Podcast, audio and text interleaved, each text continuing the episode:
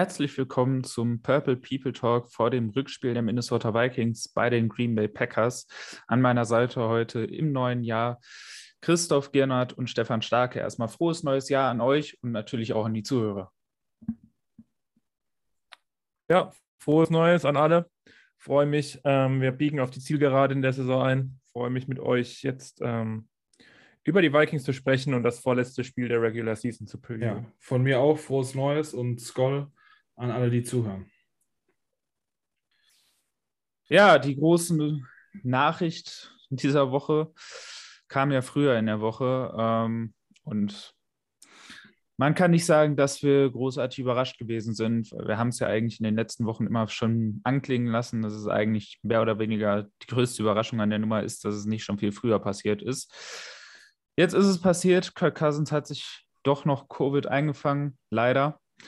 Äh, meine, es gibt ja viele, die jetzt einigen Leuten vorgeworfen haben, dass man sich irgendwie darüber hämisch gefreut hätte oder sonst was. Aber im Endeffekt ist es ja eigentlich nur das, dass man es ja eigentlich die ganze Zeit gewusst hat, dass es passieren wird. Äh, keiner freut sich da ernsthaft drüber. Vor allem nicht, wenn das in dem Spiel passiert, was vermutlich die letzte Chance in diesem Jahr sein wird, um doch noch irgendwie in die Playoffs zu gehen. Aber es ist halt einfach, es war abzusehen, es ist passiert. Äh, Cousins wird nicht spielen, Sean Mannion wird starten.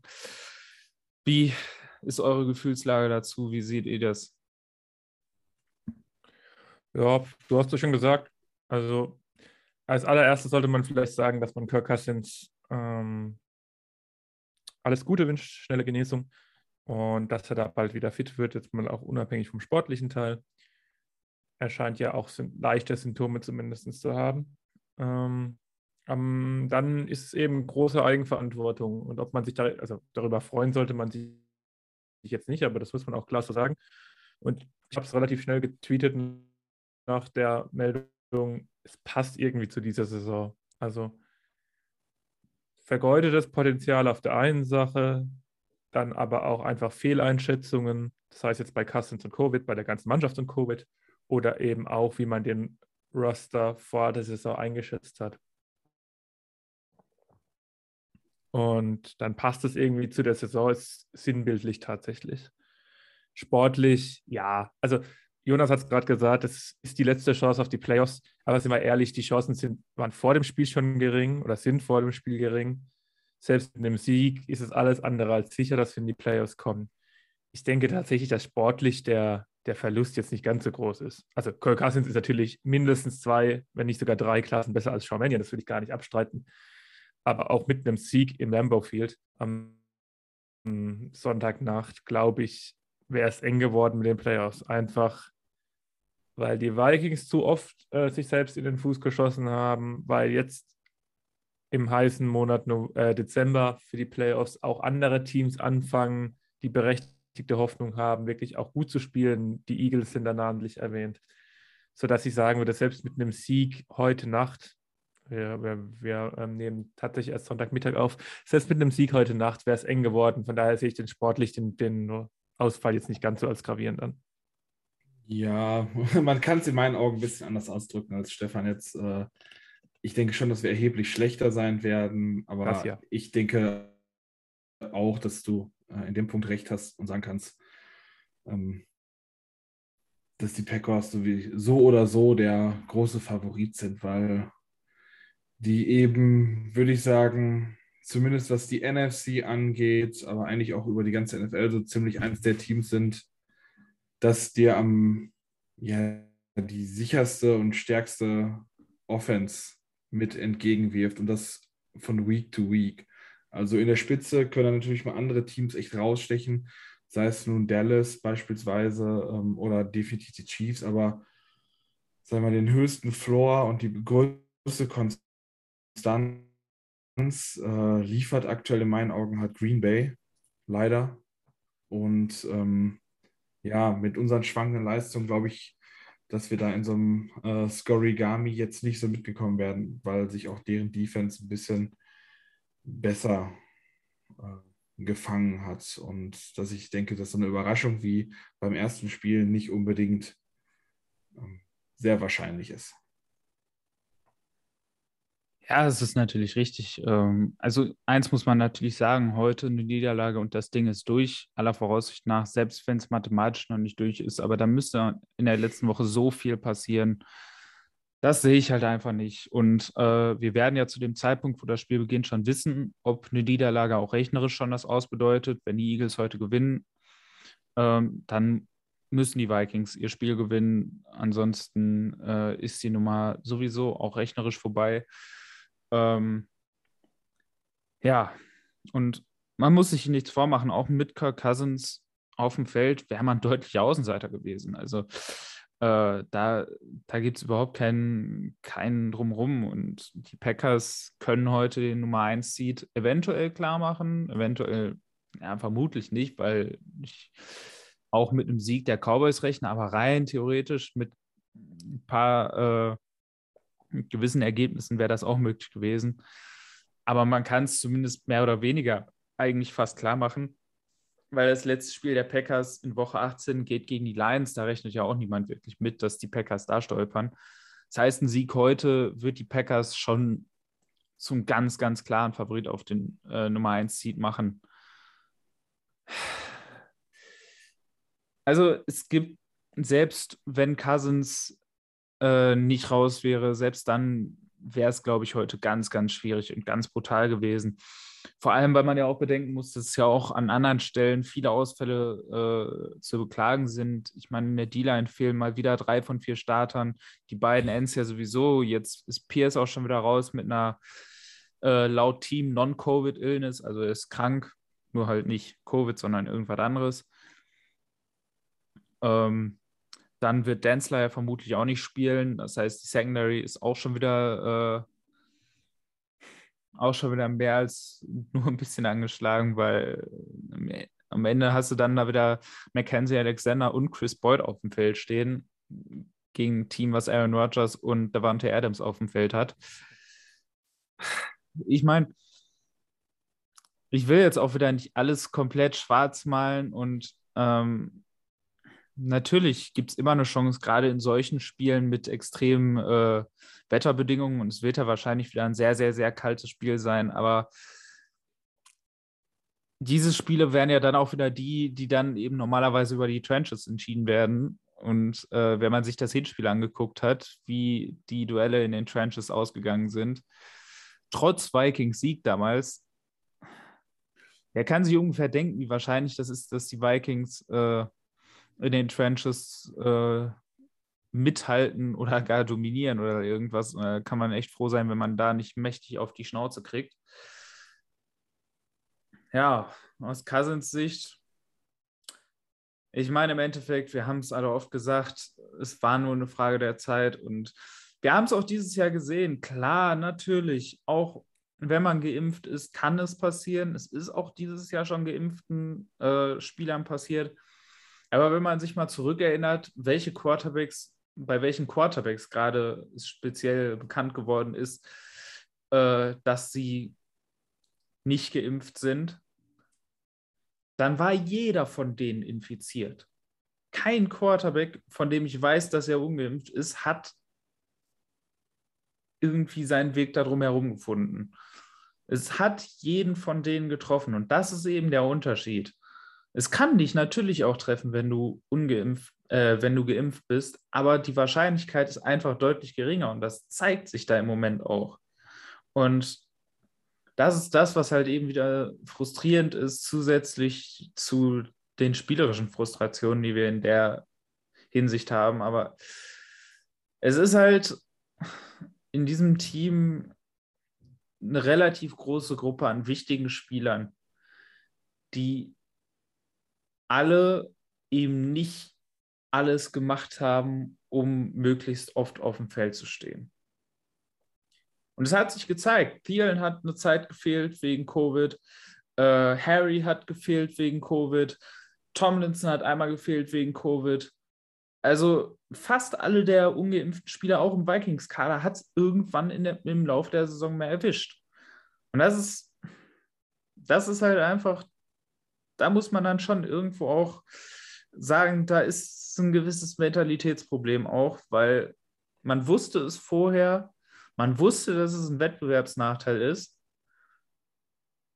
Man hat es in Kauf genommen. Und es ist genau das passiert, was alle vorher gesagt haben. Ja, also es ist am Ende eben auch nur das, was wir schon besprochen haben. Äh, ich wollte vielleicht nochmal klarstellen, wir sind natürlich schlechter, weil Chris das so meinte, wir sind natürlich schlechter mit Sean Mannion. Also Gottes Willen, da will ich nichts anderes, äh, wollte ich nichts anderes gesagt haben. Aber wie Chris es eben gesagt hat, zum einen waren wir eh auch mit Cousins krasser Außenseiter im Lambo. Zum zweiten selbst mit einem Sieg. Ich war letzte Woche optimistisch und habe gesagt, zwei Siege könnten reichen. Und ähm, die Vikings haben die Rams verloren. Dabei fand ich sie diesmal gar nicht schlecht gegen die Rams.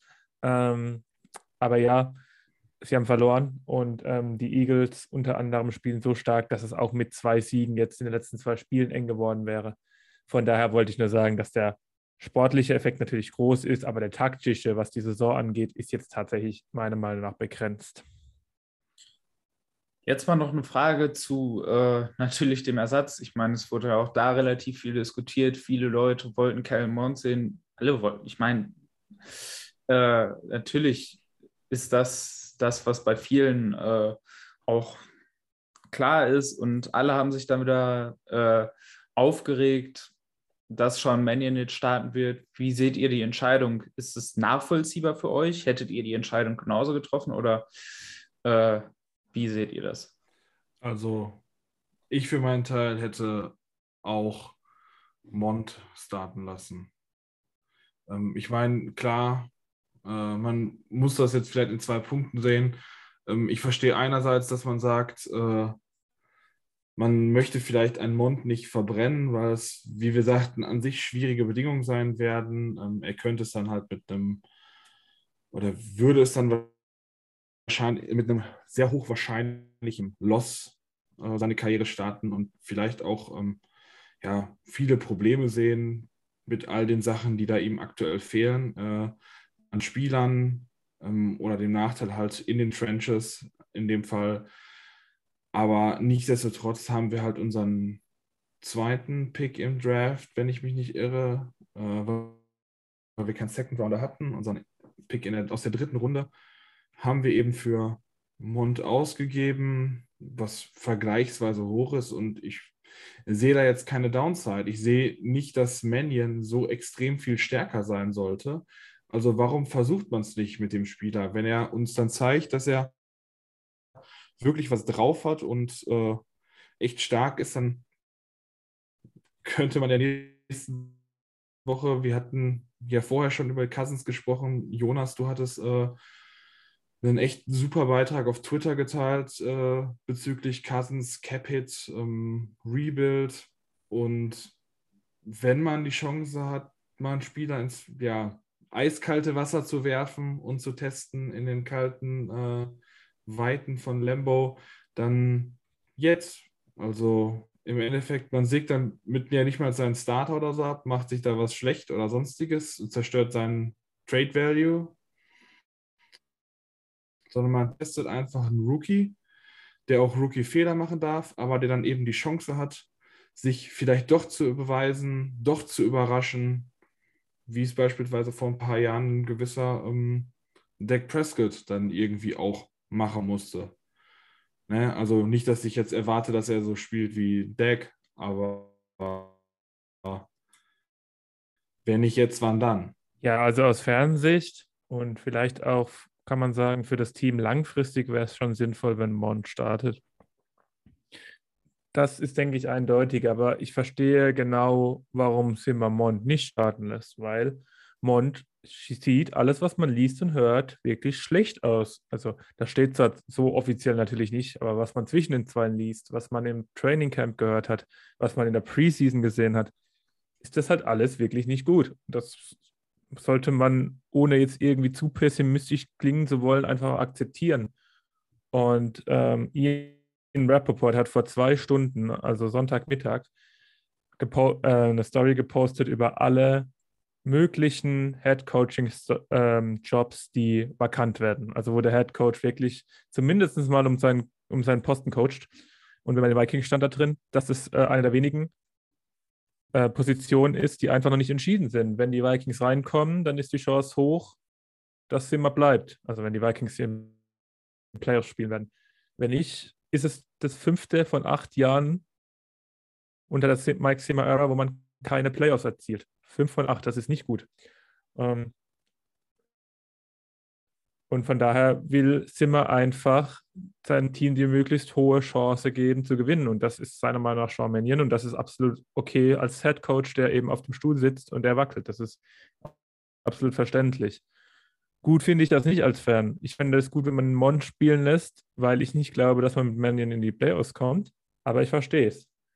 Und da kommt dann die Kritik meinerseits gegenüber dem Owner. Weil ich glaube, Jonas hat es gesagt, durch die neue Regelung könnte man ja jetzt schon mit neuen Headcoach-Kandidaten sprechen, sollte man den alten Headcoach entlassen haben. Auf gut Deutsch, wenn Zimmer jetzt schon weg wäre und man sagt, Andre Patterson übernimmt zum Beispiel den, den Interims-Headcoach-Job, ähm, dann könnte man jetzt schon nach neuen Leuten suchen und man könnte dem Interim-Headcoach sagen, hört zu, jetzt startet aber Mond und eben nicht Sean Mannion. Dann müsste man aber mehr oder weniger auch die Saison herschenken. Weiß nicht, ob das bei den Wills äh, wirklich so in, in den Kram passt, aber das wäre meine, ja, mein favorite way to go. Und ähm, so sind es einfach zwei unterschiedliche Interessen. Wir als Fan sagen, wir haben den langfristigen Erfolg mehr im Petto und wollen eben Mannion sehen, wollen, dass sich Mannion entwickelt, der sich meiner Meinung nach eh besser entwickelt, wenn er spielt, als wenn er auf der Bank sitzt. Und ähm, der äh, Head Coach, der eben auf dem Stuhl sitzt, der hat ein anderes, ein anderes Interesse. Der will irgendwie an diesem Job bleiben, meinen, dass er nächstes Jahr es besser machen kann. Von daher verstehe ich durchaus den Gedankengang. Und dieses Dilemma gilt es eigentlich nur zu lösen, wenn die Wolves gesagt hätten, wir ziehen jetzt die Reißleine. Es, ich meine, auch das ist ja so ein bisschen eine, äh, eine Zwickmühle. Ich meine, ich verstehe auch, dass man sagt, okay, bei allem, was in den letzten Jahren passiert ist, er ist jetzt acht Saisons hier.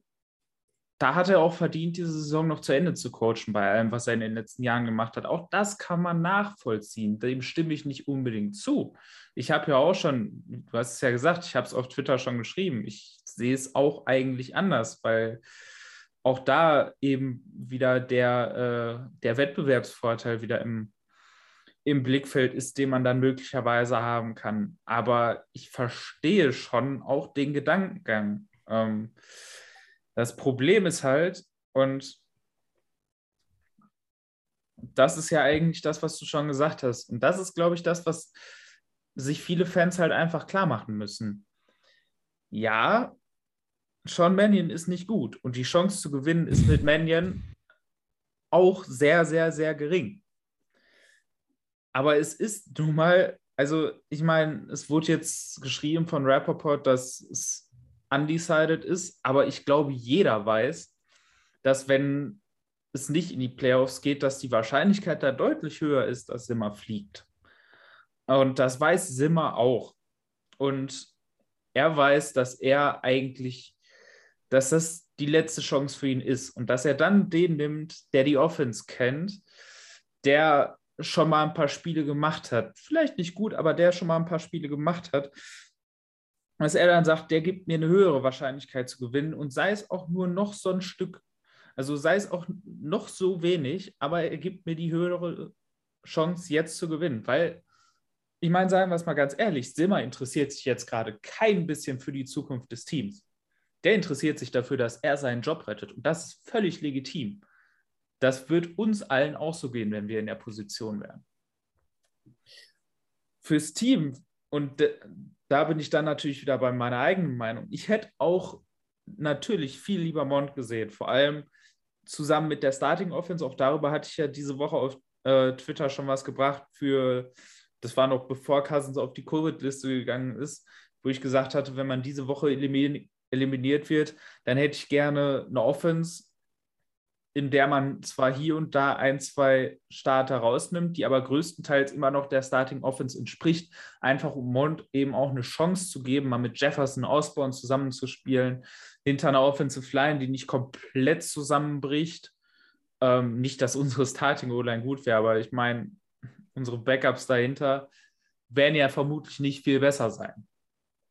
Und um Damont halt auch einfach eine Chance zu geben. Es wäre aber natürlich für die Zukunft des Teams noch besser gewesen, Mont eben gegen einen Gegner zu sehen, für den es eben auch noch um was geht. Weil das haben wir vor zwei Jahren in dem Bears-Spiel gesehen. Da haben wir über Udo viel gesprochen und über ein, zwei andere Backups, die dann besser ausgesehen haben, weil man damals ja ein paar Starter für die Playoffs geschont hat. Die Bears in dem Spiel hatten nichts mehr, worum es ging und haben dementsprechend gespielt. Und dementsprechend haben hier und da auch Backups besser ausgesehen, als sie das in einem normalen Regular-Season-Spiel getan hätten. Deswegen wäre es natürlich schön gewesen, wenn wir Mount jetzt diese Woche gesehen hätten. Und auch für die Zukunft des Teams wäre es besser gewesen, ihn diese Woche zu sehen, in den Bedingungen, ähm, weil du dann halt noch einen Gegner hast, für den es um was geht. Die spielen ein echtes Regular-Season-Spiel, in dem es zu 100 Prozent um alles oder nichts geht. Für die Vikings auch. Das heißt, man hätte da tatsächlich eine Situation, die sehr spannend wäre. Und wenn Mont das wieder erwartend sehr gut gelöst hätte, wäre das natürlich eine Information gewesen, die wertvoll gewesen wäre.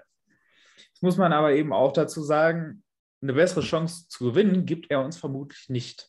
Denn nach allem, was man bisher gesehen hat, nach allem, was man aus dem Training Camp gehört hat, wie du ja auch schon gesagt hast, und eben auch nach allem, was man aus, äh, aus der Preseason gesehen hat. Und man braucht da ja gar nicht stoppen, man braucht ja auch auf sein, auf sein College-Tape gucken. Es hat ja einen Grund, warum Quarterback, der physisch ja eigentlich so nah an dem modernen Idealbild ist, also starker Arm, mobil, athletisch, dass der trotzdem erst in der dritten Runde gedraftet wird, obwohl er vier Jahre oder fünf Jahre sogar, ne, vier Jahre meine ich, in der SEC als Starter gespielt hat, das hat Gründe. Also, das war ja sowieso von vornherein netter, äh, netter Gamble auf ein bisschen Upside. Aber die Wahrscheinlichkeit, dass er unsere Zukunft ist und die Wahrscheinlichkeit, dass er äh, ein Starting-Kaliber Quarterback war, die war von vornherein gering. Da brauchte man von Anfang an auch in der Erwartung nicht zu hoch zu sein. Und deswegen ganz klar, also unsere Chance zu gewinnen hätte er kein bisschen erhöht. Er ist nicht besser als Mannion, aller Voraussicht nach. Zumindest jetzt nicht. Auch wenn wir das natürlich gerne auf dem Feld äh, gesehen hätten, um uns dann sicher davon zu überzeugen, weil alles, was wir jetzt natürlich über ihn sagen, ist natürlich ein bisschen Spekulation. Aber man muss halt eben die Perspektive des Coaching-Stuffs verstehen. Ähm, und da ist es halt einfach zu einfach draufzuhauen und äh, dann natürlich noch einfacher, einfach äh, aus dem Nichts heraus zu sagen, aber der wird doch wohl nicht schlechter sein als Mannion. Das kann keiner jetzt sagen. Und mit der mit der äh, Selbstsicherheit, mit der das viele auf Twitter im Moment ablassen, finde ich das schon sehr fragwürdig. Ja. Ja, das ist, denke ich, einfach die Hoffnung. Und, ja, klar. Ich meine, die Hoffnung ist auch nicht verkehrt, aber wie wir gerade geschlossen haben, also wir sind wirklich kein Podcast, der dafür bekannt ist, sein, das Team oder auch seinen Trainer irgendwie in Schutz zu nehmen. Aber das ist, wie du gesagt hast, Jonas, absolut die äh, eine sinnvolle Entscheidung in seinem Weg. Also ich, wenn ich auf Simmers Posten wäre, würde ich genauso entscheiden, glaube ich. Und von daher kann man da schlechten Strick draus drehen. Da stimme ich euch halt volle Kanne zu. Also da brauchen wir nicht in der Hinsicht drüber diskutieren. Ich, sag, äh, ich wollte damit nur gesagt haben, dass ich die andere Entscheidung, wie ihr es jetzt gerade auch gesagt habt, in dem Moment besser finde und es lieber so gesehen hätte. Aber dass es jetzt so ausgeht oder wahrscheinlich so laufen wird, sofern nicht bei Mania noch irgendwas passiert, wovon ich jetzt mal nicht ausgehe, dann ähm, ja, wird eben genau das passieren, was jetzt passiert. Und zwar, dass Sean Mannion startet und nicht Kellen Mond. Dann möchte ich mal weiter zum nächsten Thema gehen. Und eigentlich ist das ein Anschlussthema an die Sache. Äh, wir haben ja schon gesagt, ja, die Vikings haben noch Playoff-Chancen, die sind aber sehr gering. Ähm, und insgesamt braucht man nicht drum herum zu reden und das wird sich vermuten, da gibt es vermutlich keine Art, wie sich das noch ändern kann. Es ist eine enttäuschende Saison gewesen.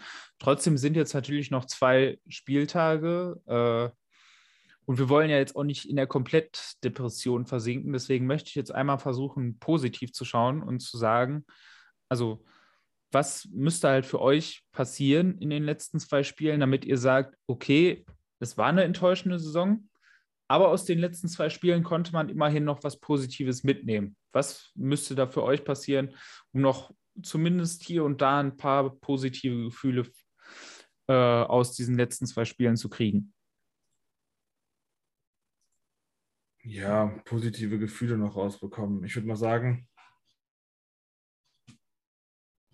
wenn sich an sich äh, noch ein paar Spieler vielleicht etwas hervortun. Ähm, und also gerade von den Jüngeren und die vielleicht noch einen kleinen, äh, kleinen Schritt machen, beziehungsweise sich einfach zeigen können. Also, dass beispielsweise ein Derisor dann jetzt zeigen kann, äh, auch gegen den dann wieder auch voller besetzten Pass Rush der Packers äh, jetzt mal sich beweisen kann. Ich meine, die müssten jetzt wieder in voller Kapelle sein auf der D-Line-Side, ähm, dass wir dann sagen können, ich meine, O'Neill hat es ja gezeigt, dass wir schon mal mit zwei guten Tackles in die nächste Saison gehen. Was, egal welcher Quarterback dann an der Center stehen wird, äh, Stand jetzt ist es Cousins und ich gehe jetzt erstmal davon aus, dass er bleibt, dass man einfach auf den Außen schon mal sicher ist, dass auch ähm, Cleveland seine ja, besseren Zeiten da bestätigen kann, jetzt mal gegen den Kenny Clark. Also das wäre für mich schon mal, um vorne da zu starten, ein wichtiger Punkt. Dass äh, ich hätte gerne, muss ich zugeben, auch das Duell gesehen von Justin Jefferson gegen Jair Alexander, der jetzt aber ausfällt. Also dass Jefferson sich auch gegen einen sehr guten ähm, Cornerback weiter mal beweisen könnte, aber nichtsdestotrotz, ja, Wobei, muss Jefferson sich noch beweisen? Weiß ich nicht. Nö, äh, eigentlich nicht. ich glaube dafür, der zählt einfach schon zu den Top-Receivern dieser Liga. Und ähm, ja. Aber ähm, dass halt gerade die Jungen auch in, äh, in Wangwu vielleicht ein bisschen Playing Time sieht. Ähm, Denzler wird ja leider wahrscheinlich nicht dabei sein. Aber dass gerade halt einfach die Jungen, die Rookies jetzt noch mal ein bisschen, oder die Rookies beziehungsweise Second-Year-Players, äh, viel das Feld sehen können und dass die eben ja sich zeigen äh, und das zeigen, was wir uns von diesen eben erhoffen. Ähm, und ja, entweder, äh, ja, und dass sie nicht mal als entweder, sondern dass sie definitiv ihren, ihren Stock, ihre, ihren Value beweisen können, dass egal was nächste Saison dann passiert, sei es mit oder ohne Silmer, mit oder ohne Cousins, dass äh, ein möglicher neuer Trainer sagt, boah, das ist ein Team, das ich gerne coachen möchte, weil die halt eben viel junges, gutes Talent haben und dass wir dann für die Nahzukunft äh, gut aufgestellt sind, um halt einen gewissen Rebuild durchzugehen und wieder ja höhere Ziele in Angriff nehmen zu können und das legitim.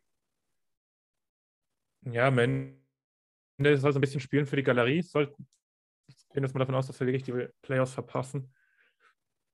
Die O-Line ist tatsächlich interessant, weil wir sind mit, ich habe das Gefühl, wir sind mit einigen Fragezeichen die Saison und trotz dieser wirklich Up-and-Down-Saison gehen wir mit drei Positionen relativ gefestigt raus. Also die beiden Tackle-Positionen stehen, Stand heute zumindest. Der Resort spielt wirklich gut, dafür, dass er so viel gerade in der Vorbereitung verpasst hat. O'Neill ist ja sowieso der einzige Building Block immer gewesen auf Right Tackle. Und Ezra Cleveland, vielleicht haben wir den ein bisschen zu selten gelobt im Podcast, aber er spielt wirklich eine sehr gute oder sehr solide Saison als Left Guard. Und das sind schon mal drei Punkte. Und wenn du diese drei Punkte, wenn die jetzt nicht komplett in den letzten zwei Spielen einkrachen, dann bin ich da tatsächlich sehr optimistisch, was die Zukunft angeht. Zumal die noch alle relativ jung sind. Das heißt, selbst wenn es jetzt ein, zwei Jahre Rebuild gehen würde, ist jetzt nicht unbedingt so, dass wir die dann verheizen mit einem schlechten Team. Ähm, andere Namen, die so ein bisschen Gewinner der Saison waren, obwohl sie nicht so große Namen sind, ist sicherlich ein Tyler Conklin, der mich diese Saison so nicht zugetraut hätte.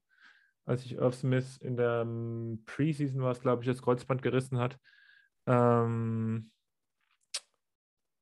da habe ich nicht gedacht, dass Conklin das so auffedern kann. Ähm, genau, das ist auf jeden Fall ein Punkt. KJ Osborne ist ein bisschen eingeschlafen über die Saison. Von dem wünsche ich mir noch was, dass der jetzt noch mal ein bisschen nutzen kann, dass Adam Thielen eben verletzt ist, dass der ja nicht mehr mitspielen würde, dass der noch mal ein bisschen zurückkommt, dass der noch ein bisschen mehr Vertrauen von Cousins, also jetzt erstmal Mannion und nächste Woche dann wahrscheinlich Cousins bekommt. Ähm, defensiv gibt es ähnliche Namen. Armon Watts, der toll, tolle Spiel, tolle Saison gespielt hat. Ähm, wirklich in einer Defensive Interior Rotation, die, glaube ich, ligaweit einer der tiefsten ist, wenn nicht sogar die tiefste.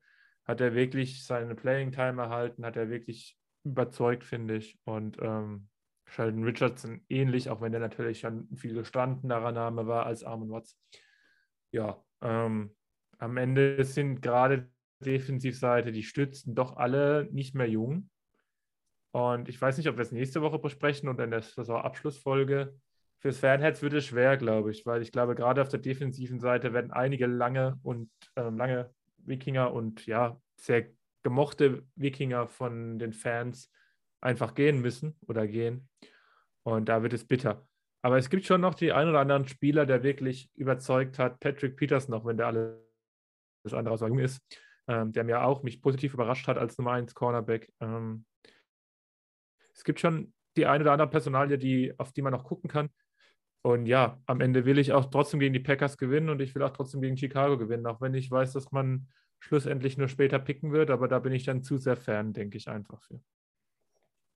Außerdem wäre es einfach ein geniales Gefühl, wenn man den Packers doch noch irgendwie ein Bein stellen könnte, dass sie halt vielleicht nicht den First Overalls, also den First Seed haben. Absolut. Und dann ja. möglicherweise in einem Championship-Game halt nach, ich weiß gar nicht, ob es noch möglich ist, dass sie nach Tampa oder nach Dallas dann müssten. Das wäre zumindest. Ist möglich. Ja. Also nach Dallas Tampa ist möglich. Auch, ja. aber unwahrscheinlich. Ja, aber Hauptsache, dass du den, weißt du, so ein bisschen das Bein stellen kannst, um den noch in die Suppe zu spucken. Ja, ja das auf jeden Fall. Also ich meine, man kann ja auch wirklich äh, da wird es, glaube ich, nur wenige Leute geben, die das anders sehen. Wir haben jetzt noch zwei Division-Matchups. Natürlich wollen wir die gewinnen. Ähm, also ich glaube, da wird es keinen Fan geben, der jetzt heute Nacht einschaltet und sagt, boah, äh, ich würde mir jetzt gerne für einen hohen Draft-Pick und damit in der letzten Woche Mond gestartet wird und Zimmer rausgeworfen wird, hoffe ich jetzt mal, dass wir uns eine Reibe gegen die Packers abholen. Nein, bitte nicht. Also äh, will ich auf keinen Fall sehen. Ich habe keine Lust, äh, auch wenn ich es leider irgendwie befürchte, aber ich habe keine Lust, mir dann äh, Forty Burger heute Nacht anzuschauen. Ähm, ja, um positiv aus der Saison rauszugehen, ganz, also da bin ich so ein bisschen an dem Punkt, da haben wir letztes Jahr relativ viel drüber gesprochen und dieses Jahr nicht so viel, weil dieses Jahr hatte man halt nicht diesen Katastrophenstart am Anfang, der so schlimm war, dass man eigentlich mehr oder weniger sofort aus Playoffs raus war. Das war ja, das war ja letztes Jahr vom Saisonverlauf ein bisschen anders. Ähm, gerade in der Beiweg standen wir ja mit 1 und 5 an einer ganz anderen Stelle. Da haben wir letztes Jahr, und das ist eben das, was ich jetzt auch äh, für die letzten beiden Spiele sage, ich gucke auf individuelle Performances. Ich gucke jetzt nicht mehr groß auf den Teamerfolg. Ja, ich möchte, dass man gegen die Bears und gegen die Packers gewinnt. Aber ich gucke jetzt eben vor allem auf, individu auf individuelle Geschichten. Ich hoffe darauf, dass wir in der letzten Woche Kellen Mount sehen. Gehe auch eigentlich davon aus, wenn man jetzt diese Woche tatsächlich rausfliegt aus der Contention, dann spätestens dann, glaube ich, wird es passieren. Ähm, dann hoffe ich, dass wir eben in der letzten Woche zumindest hier und da, ich habe ja gesagt, ich will größtenteils eigentlich noch die Nummer 1 Offense sehen, wenn Mon spielt, um ihn halt auch vernünftig bewerten zu können und ihn nicht äh, daran messen müssen, wie er mit Practice Squad-Spielern zusammenspielt. Ähm, aber trotzdem hätte ich gerne einen etwa, etwa 50-50-Split zwischen Madison und Wangu was man ja normalerweise äh, in einem Spiel, in dem es um was geht, nicht hätte. Äh, ich hätte ihm jetzt mit Marset dann gerne als Nummer 3 Receiver neben Jefferson und Osborne, damit wir von dem mal ein bisschen Tape noch kriegen. Weil ich glaube tatsächlich, da ist noch definitiv einiges an Potenzial zu holen. Er hat halt einfach hinter Jefferson, Thielen und Osborne einfach keine Schnitte gehabt dieses Jahr. Ähm, da war natürlich vor allem die Entwicklung von Osborne, die Smith Marset da eben einen mächtigen äh, Strich durch die Rechnung gemacht hat. Ähm, ansonsten über die Offensive Tackles hatten wir schon gesprochen. Das ist echt wichtig. Und ich habe ja auch in äh, dieser Reihe von Tweets, die ich äh, vor ein paar Tagen gepostet hatte, wo es um den Rebuild ging, geschrieben, wir haben schon Pfeiler, um die es sich lohnt, auch aufzubauen und die durchaus optimistisch machen. Und die beiden Offensive Tackles äh, eigentlich für die nächsten Jahre safe zu haben, das ist ein ganz wichtiger davon. Das ist eine ganz wichtige Säule. Und da kann man, finde ich, echt nicht genug loben, was Darius aus dieser Saison rausgeholt hat, nachdem er die komplette Vorbereitung verpasst hat, äh, nochmal kurz vor der Saison eine OP hatte. Ähm, dann auch erst Woche fünf oder sechs, habe ich jetzt gar nicht mehr im Kopf, in welcher Woche dann das erste Mal dazugekommen ist und dann eigentlich mehr oder weniger relativ schnell sich akklimatisiert hat, riesen Respekt für diese Rookie-Season, äh, die, die Darisaw da gezeigt hat. Das ist, das macht wirklich Mut auf mehr. Cleveland, ja, so ein bisschen up and down. Also ich habe gesagt, dieses Jahr schwankt so ein bisschen zwischen Genie und Wahnsinn. Also er hat immer noch seine Spiele drin, die er auch in der Rookie-Season hatte, wo er dann mal gleich sechs, sieben Pressures zulässt und in den nächsten Spielen sieht er dann aus wie ein Pro Bowler. Was man halt sagen muss, und das ist der positive Teil, ähm, die Spiele, in denen er wirklich gut aussieht, die sind halt deutlich mehr geworden. Und da ist eine deutliche Entwicklung zu sehen. Also seine guten Performances sind häufiger geworden und sie sind besser geworden. Also es sind wirklich richtig, richtig gute Spiele, wenn der gut drauf ist. Ähm deswegen, also wir haben in dieser O-Line drei Positionen, die eigentlich für die Zukunft relativ gut besetzt sind. Das ist auf jeden Fall was, da, darauf kann man aufbauen. Plus die Receiver. Wenn man irgendwie es schafft, in dieser Offseason eine Quarterback-Lösung zu finden, ist es schwierig. Natürlich ist es schwierig. Und vielleicht muss es auch in der nächsten Offseason sein. Ich hätte auch kein Problem damit, in Back-to-Back-Jahren wieder Quarterbacks zu ziehen, früh. Ähm, je nachdem, was man für Cousins kriegt, ist es ja gut möglich, dass man mehr als einen First-Round-Pick dieses Jahr haben könnte. Das heißt, da kann man natürlich früh einen Corner ziehen und zusätzlich noch einen Quarterback. Und dann eventuell nächstes Jahr die Quarterback-Klasse soll ja deutlich besser aussehen. Das heißt, wenn der Quarterback dieses Jahr nicht einschlägt und nicht gut ist, äh, dann kann man da ja eigentlich den nächsten ziehen. Ich weiß, das ist unpopulär, aber ich meine, beschwert sich heute noch irgendein Cardinals-Fan darüber, dass man das Back-to-Back -back mit Rosen und Kyler Murray gemacht hat? Ich glaube, da ist man nicht mehr so sauer darüber. Also, das sind halt so Dinge, es ist halt, die Quarterback-Position ist halt die, die stimmen muss, äh, die eben auch irgendwann langfristig stimmen muss. Und da muss man dann eben auch sowas dann irgendwann mal machen. Und äh, du kannst halt, also du wirst, also du wirst halt natürlich hier und da mal daneben hauen. Du wirst deine Miss haben und gerade die Vikings wissen das. Aber das, du holst halt keinen kein Home Run, wenn du nicht schlägst. Und irgendwann muss man diese Schläge dann auch mal nehmen. Und das ist jetzt eben die Zeit. Ja, defensiv haben wir natürlich uns dieses Jahr irgendwie mehr erhofft. Allerdings muss man natürlich sagen, wenn die halbe D-Line, gerade die Edges, äh, größtenteils fehlen, dann finde ich, hat diese Defense dieses Jahr gar nicht so viel schlechter gespielt, als man das erwarten konnte. Also da muss man halt auch, natürlich haben in der Offseason viele einen Hype darum gemacht, das fand ich war aber immer schon zu viel. Ähm, deswegen so schlimm war es eigentlich defensiv gar nicht und auch nicht so enttäuschend. Es war halt einfach bitter, was da teilweise an Personal gefehlt hat. Klar, natürlich mit Breland und auch mit Alexander haben wir uns mehr erhofft in der Secondary. Aber im Endeffekt sind das eben diese billigen Free Agent Signings. Das, es hat ja auch einen Grund, warum die zu diesem Zeitpunkt noch zu diesen Preisen äh, zu haben waren. Also das, das darf man halt immer nicht außer Acht lassen. Und deswegen um da positiv rauszugehen, hätte ich da halt eben ganz gerne ein paar mehr junge Spieler, die da noch Spielzeit kriegen in den letzten ein, zwei Spielen. Ich hätte gerne Harrison Hand noch mal im Slot gesehen, weil Slot Corner ist definitiv eine Position, die ein großes Need für diese Offseason sein wird. Äh, und ich weiß, dass Hand da immer mal wieder gespielt hat. Man hat ihn ja irgendwie so ein bisschen auf beiden Positionen, Outside und im Slot trainiert. Ich möchte ihn im Slot nochmal sehen, einfach um zu wissen, ob man da, ob man ihm zumindest High-End Backup-Duties zutrauen kann oder eben eventuell ihn als Contender auch für, für einen Starting-Spot machen kann. Aber das ist halt, dazu müsste man ihn halt nochmal sehen. Äh, ansonsten Linebacker, da müsste man vielleicht nochmal ein, zwei Leute sehen, weil das wäre auch nochmal eine große Frage, wie man in dieser Offseason Bar ersetzen wird, der ja aller Voraussicht nach gehen wird.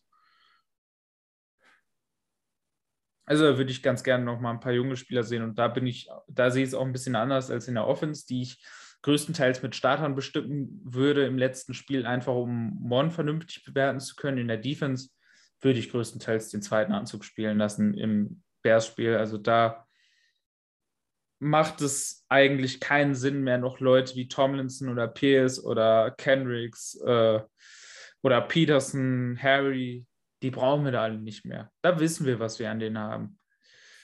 Und die ändern auch nicht mehr viel an dem, was wir bei den jungen Spielern sehen müssen. Und deswegen, da würde ich eben ganz gerne Bynum Metellus auf Safety sehen. Gerade Cameron Bynum ist ja auch eine der positiven Stories dieser Saison gewesen.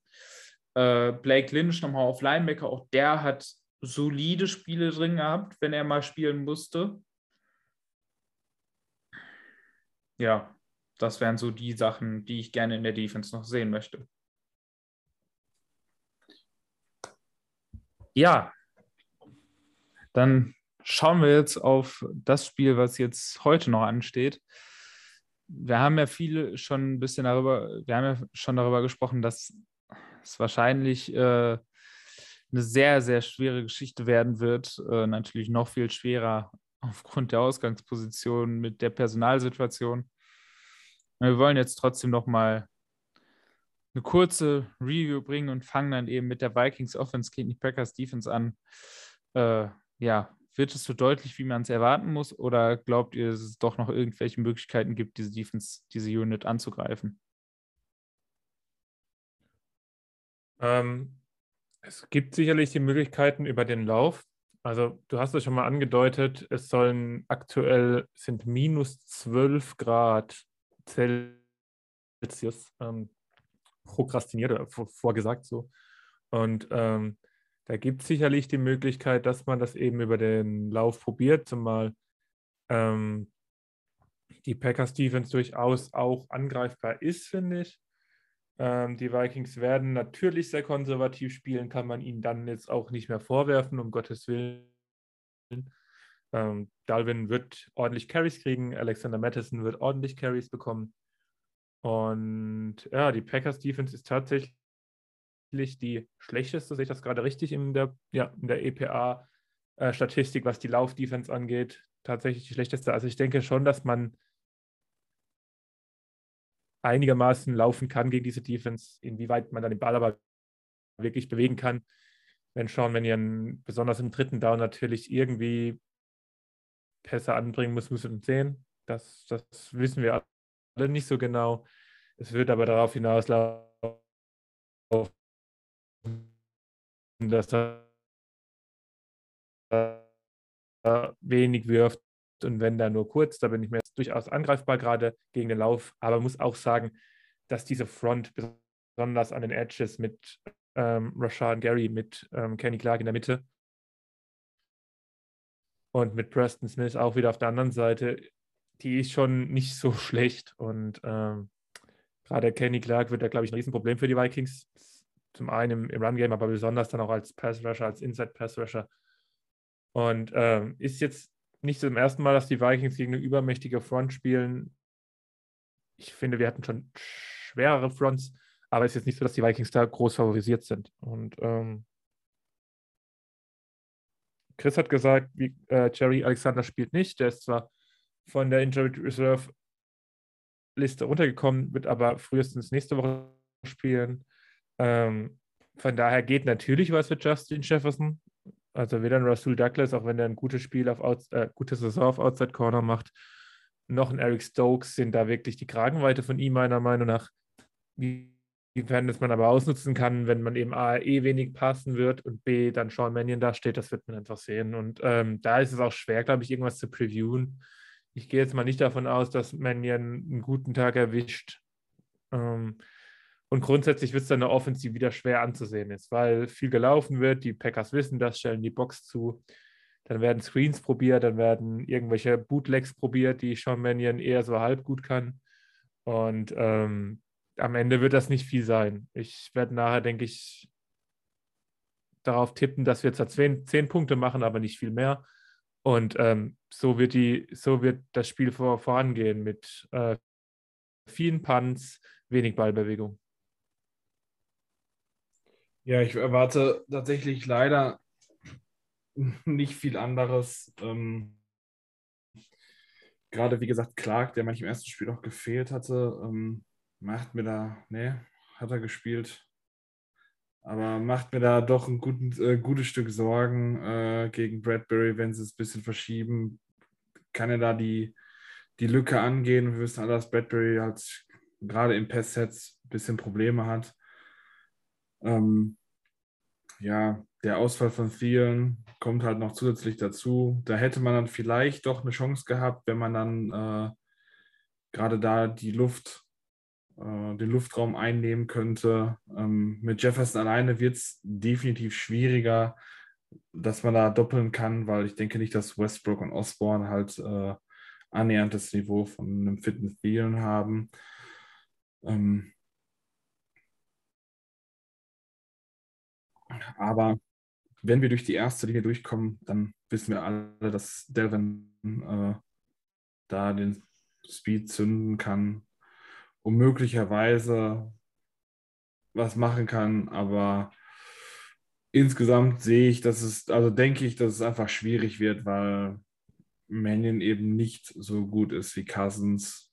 Und ähm, dass dann gerade bei diesen Bedingungen, dass es uns noch schwieriger wird, denn ja, es ist halt eben A kalt in Green Bay. Und das halt im Dezember. Und ich weiß nicht, wie sehr uns das liegt. Wir sind nicht mehr die Vikings aus den 70ern, die in der Kälte gelebt haben und äh, die Kälte geliebt haben. Ähm, ja, also den, den, den Spiel, Spielstil, den, den Mike Zimmer präferiert dem liegt das eigentlich schon. Von daher würde ich sagen, dass ja. die Kälte jetzt eher nicht gegen uns spielt. Die, die ja, vielleicht ist es einfach auch eher so ein bisschen beides, aber ich denke nicht. Äh, ich denke, wie gesagt, es wird schwer. Es ist nicht unmöglich, aber es ist richtig schwer, dass da was kommt. Aber die große Unbekannte ist und bleibt die Nummer 14, Sean Mannion. Und äh, man kennt ihn quasi nicht aus irgendwelchen wichtigen Spielen oder sonstigen Sachen. Und vielleicht überrascht er uns. Ich glaube es zwar nicht unbedingt, aber wer weiß. Ja, von einer Überraschung würde ich da jetzt nicht unbedingt ausgehen. Ähm, ich glaube auch, also das, selbst mit Cousins wäre das heute eine sehr konservative Offense geworden. Ähm, sehr viel Kurzpassspiel, sehr viel ähm, Laufspiel. Muss halt auch sagen, also das Laufspiel, das hat auch im Hinspiel schon nicht wirklich funktioniert. Da haben die Vikings nur durch die Luft halt wirklich extrem stark gespielt.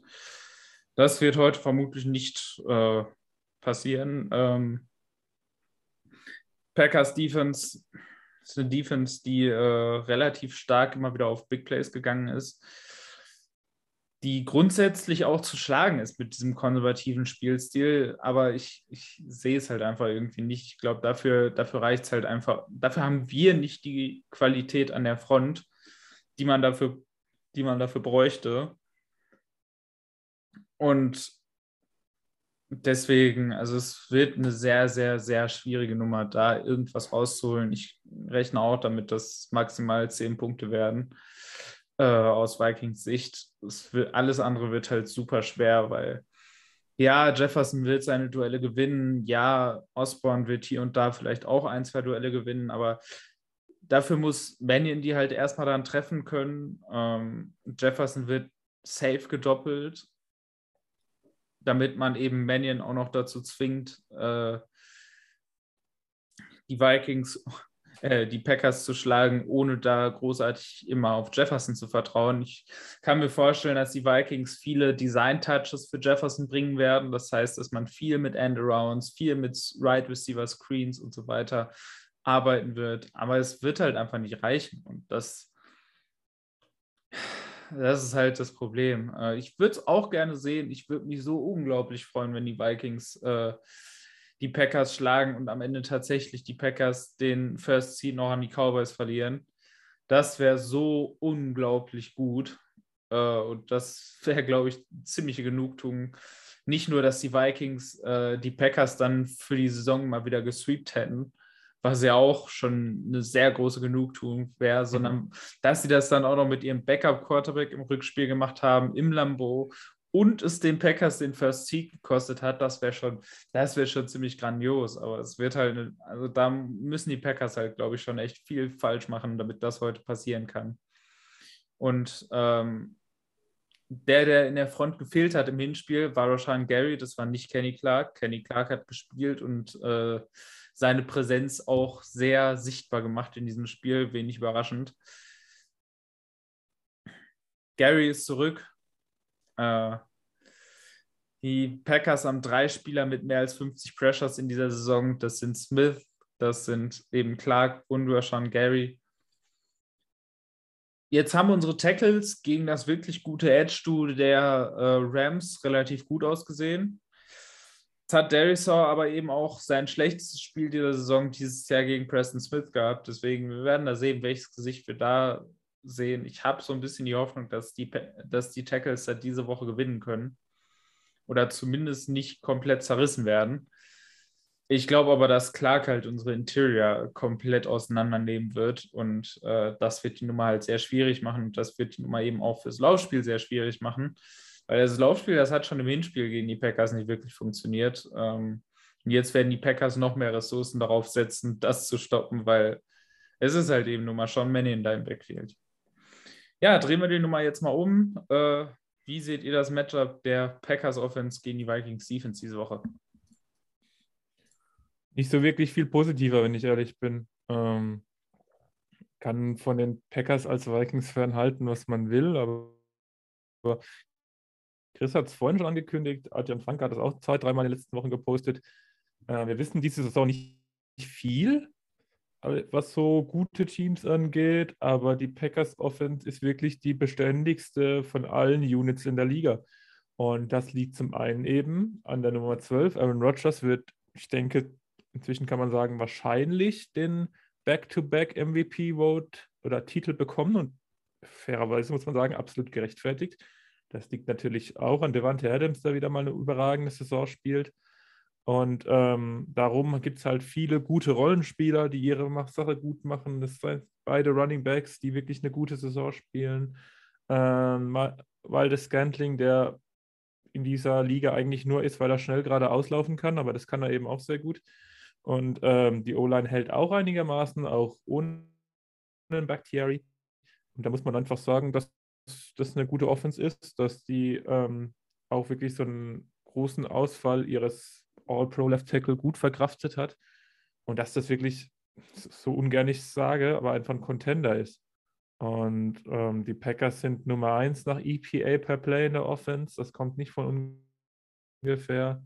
Die Vikings sind in der Defense äh, auf Platz 15, ziemlich genau Middle of the Pack, wobei sie natürlich größere Probleme gegen den Run haben als gegen den Pass ja, wie, wie, wie kann es klappen? Ich würde, glaube ich, alles oder nichts spielen und einfach aggressiv blitzen.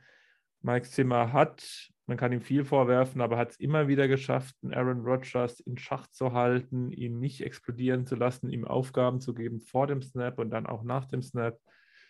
Da kann schon was gehen und auch ein Aaron Rodgers ist nicht davon gefreit, dass es minus 12 Grad hat und dass unter diesen Wetterbedingungen die Offense es immer schwerer hat. Als unter, ich sage mal, regulären Bedingungen. Also ich glaube nicht, dass wir da uns 40 Punkte einfangen. So glaube ich nicht. Aber Fakt ist halt auch, wir spielen schon wieder mit einer dezimierten D-Line. Ähm, wir spielen mit Chris Boyd und Mackenzie Alexander, was Jonas schon gesagt hat. Also das spricht schon sehr viel für uns. Selbst mit Vikings-Brille muss man sagen, ich sehe nicht, wie man genug Stops kreiert. Ähm, wo ich mir vielleicht ein äh, bisschen Hoffnung machen würde, ist bei unserem Linebacker-Duo, dass ähm, Bälle über der Mitte vielleicht abfangen kann. Da ist Rogers immer so ein bisschen anfällig. Wenn er aber anfällig ist, dann ist es da. Ähm, aber ja, am Ende würde ich mir wünschen, dass wir aggressiv spielen, dass wir blitzen. Ähm, die Big Plays werden wir so oder so gegen Devante Adams äh, zulassen. Ich glaube, da gibt es wenig Möglichkeiten. Und dann zumindest aggressiv und alles probieren. Ja, zumal äh, in der D-Line der Packers ja nicht nur Bakhtiari, sondern auch äh, Elton Jenkins Stimmt, ja. nicht spielen wird. Ähm, und ich meine, man kann von ihm halten, was er möchte. Äh, der eigentliche Starting Guard, zweiter Tackle, Billy Turner, äh, ist auch out.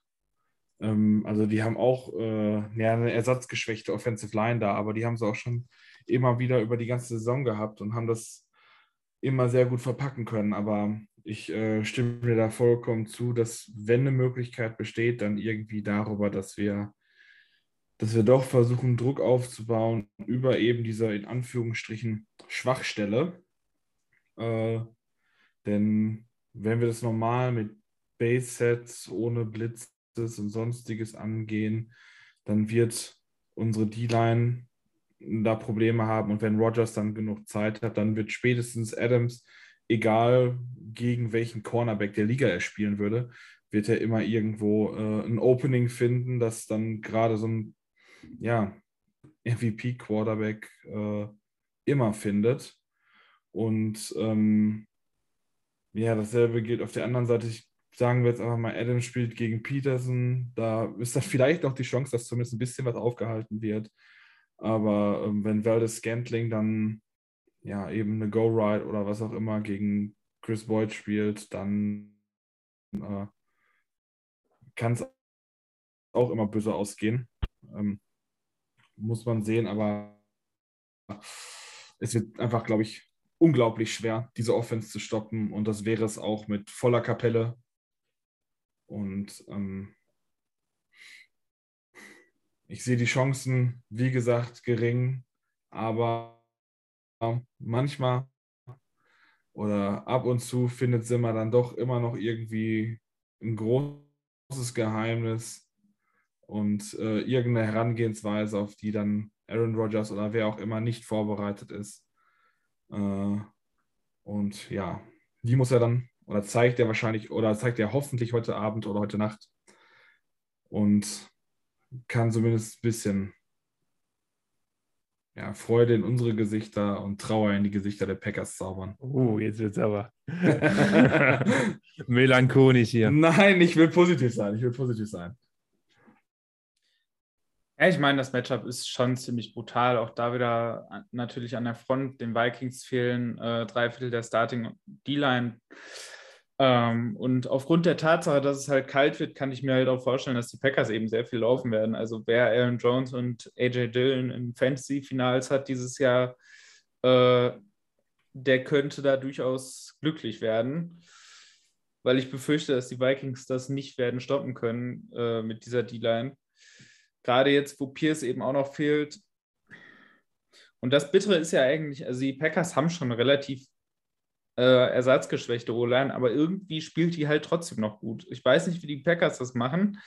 Äh, ich weiß nicht, wie die das hinkriegen, aber irgendwie schaffen sie es trotzdem, dass ihre Backup-O-Line immer noch sehr, sehr solide performt. Also die haben äh, jetzt diese Woche eine Line, die von links nach rechts mit Nyman auf Left Tackle. Ähm, auf Guard muss ich jetzt gerade mal überlegen. Jetzt äh, habe ich den Namen gerade nicht im Kopf, wer als Left Guard spielen wird. Ähm, das müsste. Runyon. Und Runyon, ja? genau. Runyon sagt zumindest PFF, ja. Ja, ja. Runyon wird als Left Guard spielen, Lucas Patrick als äh, Center, Royce Newman Right Guard. Äh, und Dennis Kelly wahrscheinlich als Right Tackle. Also das ist jetzt wirklich keine O-Line, die irgendwie die, die großen Namen äh, hat, aber irgendwie schaffen die es, dass diese Unit funktioniert. Ich weiß nicht, wie sie es hinkriegen. Äh, vielleicht kann man ja den einen oder anderen Coach mal nach Minnesota holen, um mal zu schauen, äh, wie die das da so machen. Aber trotzdem muss man davon ausgehen, dass selbst diese ersatzgeschwächte O-Line der Packers die Front der Vikings eben doch wieder relativ stark schlagen wird. Und ähm, den Lauf haben die Vikings das ganze Jahr nicht wirklich stoppen können. Äh, dieses Mal wird es schon stark darauf ankommen, dass sie das könnten in diesen Bedingungen. Ähm, wäre das halt schon wichtig, weil wir können nicht davon ausgehen, dass die Secondary ihre Matchups gegen Devante Adams gewinnt, vor allem jetzt, wo Denzler ver vermutlich raus ist äh, und vom Pass Rush wahrscheinlich wieder relativ wenig kommen wird. Ähm, also es muss, die Run-Defense darf sich nicht komplett überrollen lassen. Wenn die Run-Defense heute nichts stoppen kann, dann, dann haben wir ein großes Problem, weil dann haben die Vikings keinen Ansatzpunkt. Weil alles andere wird, alles andere wird sehr schwierig. Im Passwash kann man vielleicht über Blitzes, wobei auch nicht wirklich äh, über Blitzes, sondern eher über etwas kreativere äh, Rushes, auch mit der Form and Front, äh, kann man ja kreativ werden, was Simmer ja im Hinspiel durchaus sehr erfolgreich gemacht hat. Da ist ein bisschen was möglich vielleicht. Aber der der Hauptfaktor heute, wenn man irgendwas holen will, und das sage ich nicht oft, ähm, das sage ich eigentlich fast nie. Der Hauptfaktor ist dieses Mal, dass man irgendwie den Lauf gestoppt kriegt. Alles bei den anderen Punkten sehe ich halt keinen Ansatzpunkt dieses Mal. Und in diesem kalten Wetter ist es nun mal halt einfach wichtig. Ähm, da werden wir, da ist es gut möglich, dass wir kein Passing-Feuerwerk sehen, sondern da kann es gut sein, dass wir eben ein sehr starkes einen sehr starken Hang aufs Laufspiel sehen werden. Und ähm, wenn die Vikings das nicht gestoppt kriegen und sowohl Jones als auch Dylan ihre, ihre Top-Tage wieder haben, dann, dann wird die Nummer sehr schwer. Ja, dann sind wir jetzt auch wieder fast am Ende. Äh, gehen mal in die Tipps erstmal. Erst die Tipps, dann die Bold Predictions. Fangt mal an. Ähm, ja, 24.12 für die Packers. Dann trotzdem los.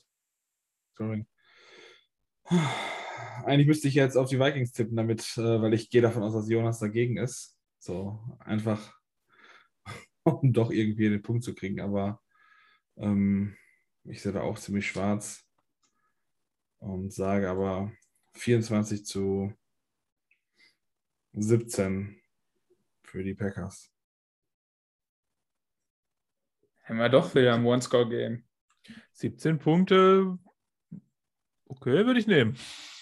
Ja, ich meine, irgendwie, irgendwie äh, sind die Packers und die Vikings ja tatsächlich sehr ähnlich, in dem, dass sie viele knappe Spiele gehabt haben. Auch die Packers haben ja einige One-Score-Games gehabt, unter anderem eben äh, das mega knappe Spiel gegen die äh, Ravens die ja ebenfalls mit ihrem Backup-Quarterback gespielt haben, allerdings eben mit äh, der kleinen, äh, mit der kleinen, äh, mit dem kleinen Unterschied, dass man einen mobilen Backup hat, der halt eben viel über das Laufspiel äh, gehen konnte und man eben auch eine Front hat, die eine etwas andere Qualität hat als die Vikings O-Line.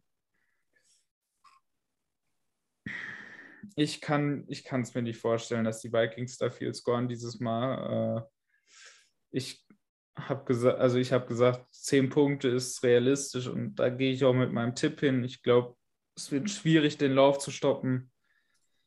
Weshalb die Packers eben auch scoren werden. Ich glaube auch nicht, dass sie über 30 gehen werden, einfach aufgrund der Tatsache, dass es ein sehr lauflastiges Spiel werden könnte. Aber ich sehe ein 27 zu 10. Pessimist. Da sind wir wieder.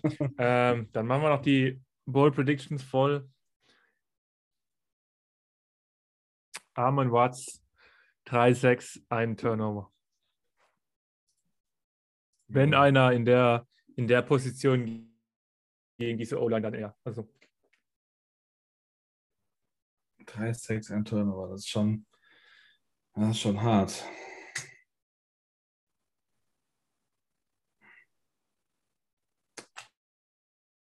Ich sage, wir holen insgesamt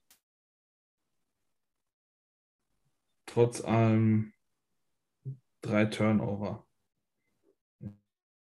im Spiel. Finde ich auch schon relativ bold gegen Aaron Rodgers. Gegen diese Packers auf jeden Fall. Ähm, boah, jetzt, habt, jetzt seid ihr alle in die Defense gegangen. Jetzt müsste ich ja eigentlich eine Offense äh, Bold Prediction machen. Und das, obwohl ich in der Offense ja der, der pessimistischste war, was die gescorten Punkte angeht. Dann geh auf Yards.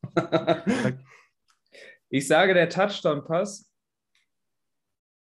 den die Vikings Offense erzählen wird, kommt von Kelmont.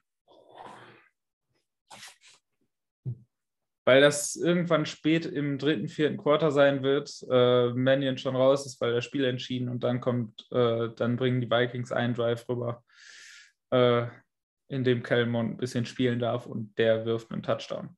Und alle, und ich bin mir, alle ganz, ich bin mir ganz sicher, dass Twitter darauf absolut rational reagieren wird.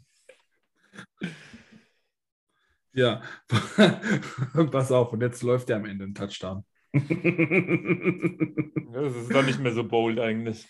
Nein, das stimmt, aber das wäre einfach, einfach genau passend zu allem, was äh, Jonas gerade gesagt hat. Dass einfach eben genau das andere passiert. Ja, aber in dem Sinne, äh, hat nun ja allen Zuhörern schon ein frohes neues Jahr gewünscht. Äh, natürlich auch einen schönen ersten äh, Footballspieltag seit dem, äh, seit dem Jahreswechsel. Hoffentlich noch zwei schöne Spiele. Ich meine, nächste Woche werden wir uns ja auch, auch nochmal hören. In dem Sinne, habt einen schönen Sonntag und Skoll. Skoll. You.